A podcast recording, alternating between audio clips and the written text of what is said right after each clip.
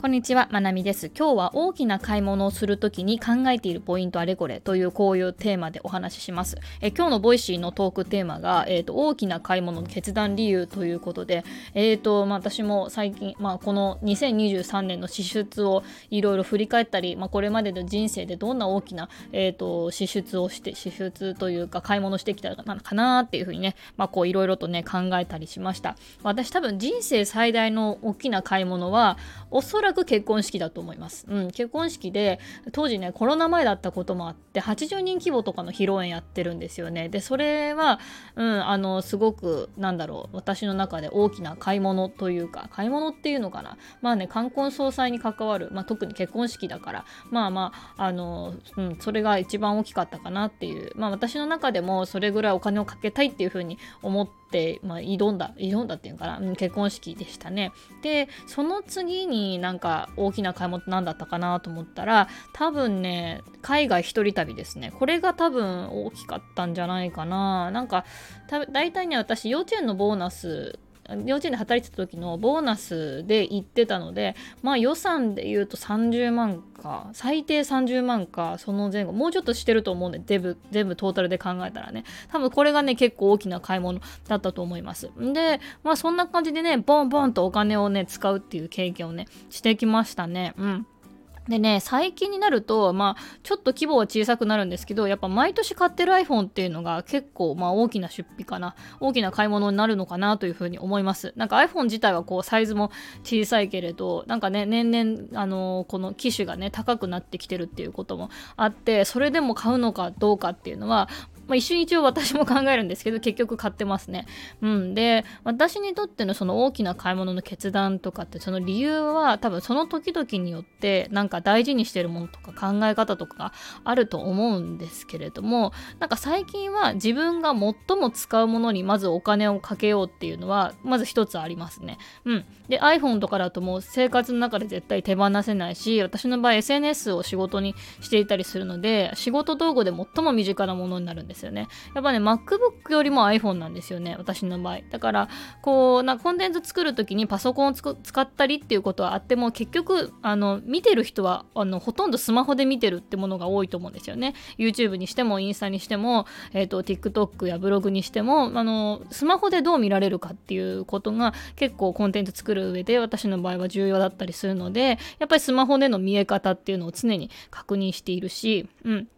動画編集なんかはね、結局パソコンでやろうと思ったけど、ずっとスマホなんですよね。今ね、まあ、YouTube みたいな横長の動画をパソコンで編集しようと思って、パソコンにあのソフトダウンロードしてやろうかなと思ってるんですけど、やっぱりね、あの今日もね、私、布団の中でね、娘が起きるまで、布団の中でちょこちょこっと動画編集とかしたんですよね。まあ、これね、パソコンでしか動画編集ができないってなると、スマホでちょっと作業するとかができないので、私、これまでもね、病院の待合室とか、あのであのずっと動画編集してきたっていうのもあってやっぱりねスマホでね動画編集する派なんですよね。なんかそれが、うん、効率いいか悪いかは別としてやっぱどこでも作業できるっていうのは結構大事でそれでやっぱり、ね、スマホで仕事するってことが多いんですよね。うん。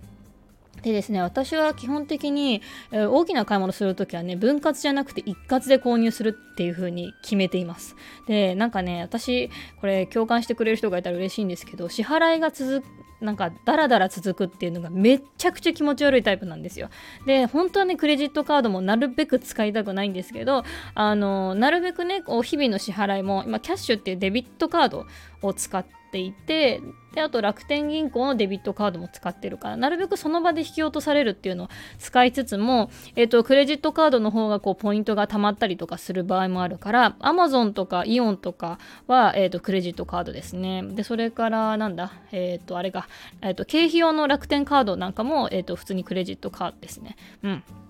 だからね、あの、もともとすごく、あの、月末の支払いとかが、なんか時差で支払いが生じるっていうのがね、めっちゃ無理な人で、それで、あの、大きな買い物をするときも、基本的に今自分の持ってるお金の中で、この分、を一括で払えるかっていうのをなんか結構買い物の決断の基準にしてますね。だからまあ iPhone だったら今20万ぐらいしますけどと20万ポンと今私の手元から出せるかっていうふうに考えて出してうわ20万減ったみたいな。減ったってこうある程度のこう痛みを覚えてそこからじゃあ今持ってる前のえっ、ー、と昨年の機種がいくらで売れるかっていうところでメルカリで、えーと、いろいろとやったりとか、うん、あの買う時に、えーと、楽天カードを使ってポイントをもらえばみたいな感じでその一括で払うからこそなんかすごい真剣になるんですよね。うん、なんかその20万円の分をどう、えーと、差額で埋めようかみたいな感じですね。で実際私今回15プロ、まあ、20万近くにしましたけどえっ、ー、とね iPhone14 シリーズはいくらで売れたんだっけ？13万円ぐらいで売れたと思います。確か。うん13万円ぐらい。まあメルカリにねえっ、ー、と10%ぐらいとか取られちゃうのでメルカリにもねいくらか金払うことにはなったんですけど結局まあ13万ぐらいとかで売れてあとまあ楽天ポイントだったりいろいろ足したらま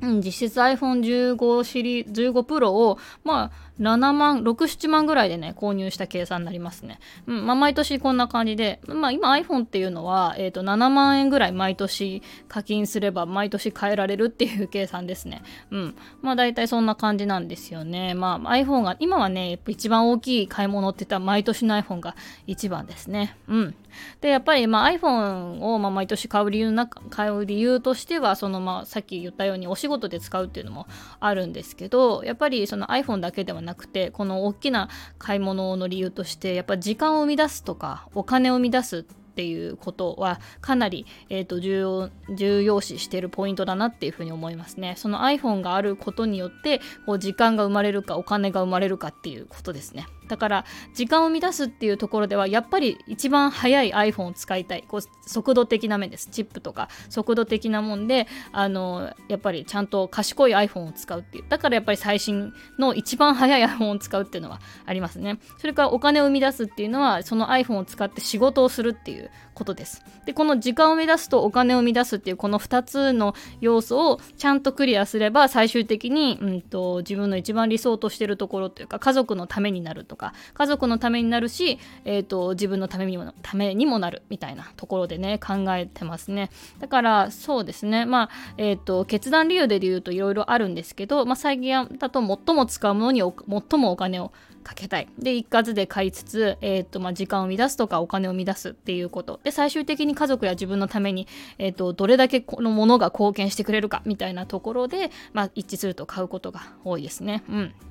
まあそうですね。それから、まあ、さらに、いろいろ言うとですね意識していることに関しては大きな買い物をするときリセールバリューっていうことをね一つ考えてますね。これもちょっと追加でお話ししようかな。リセールバリューっていうのは自分がそれを手放すとき売るときとかにこうどういうふうに価値がつくかっていうものなんですよね。だからこう私が iPhone とかを買う時ももう一回売る時にやっぱり価値がある。その Apple の iPhone っていうのがこう価値を持っているのでリセールバリューがあるっていう考え方ですね。だからなんかその物とかを買う時も例えばユニクロっていうだけで一つブランドだったり無印のっていうだけでこうブランドものというかユニクロの何とか無印の何っていうだけでなんかその売れるっていうかそれはあると思うんですね。価値がつくっていう。ブランドだけで価値がつくっていう場合もあるのでなんかこう物を買う時とかもなんかこれダイソーでいいやっていうものもあるけどそのものによってはあこれ手放したくなった時にきっとこれだったら価値つくなみたいな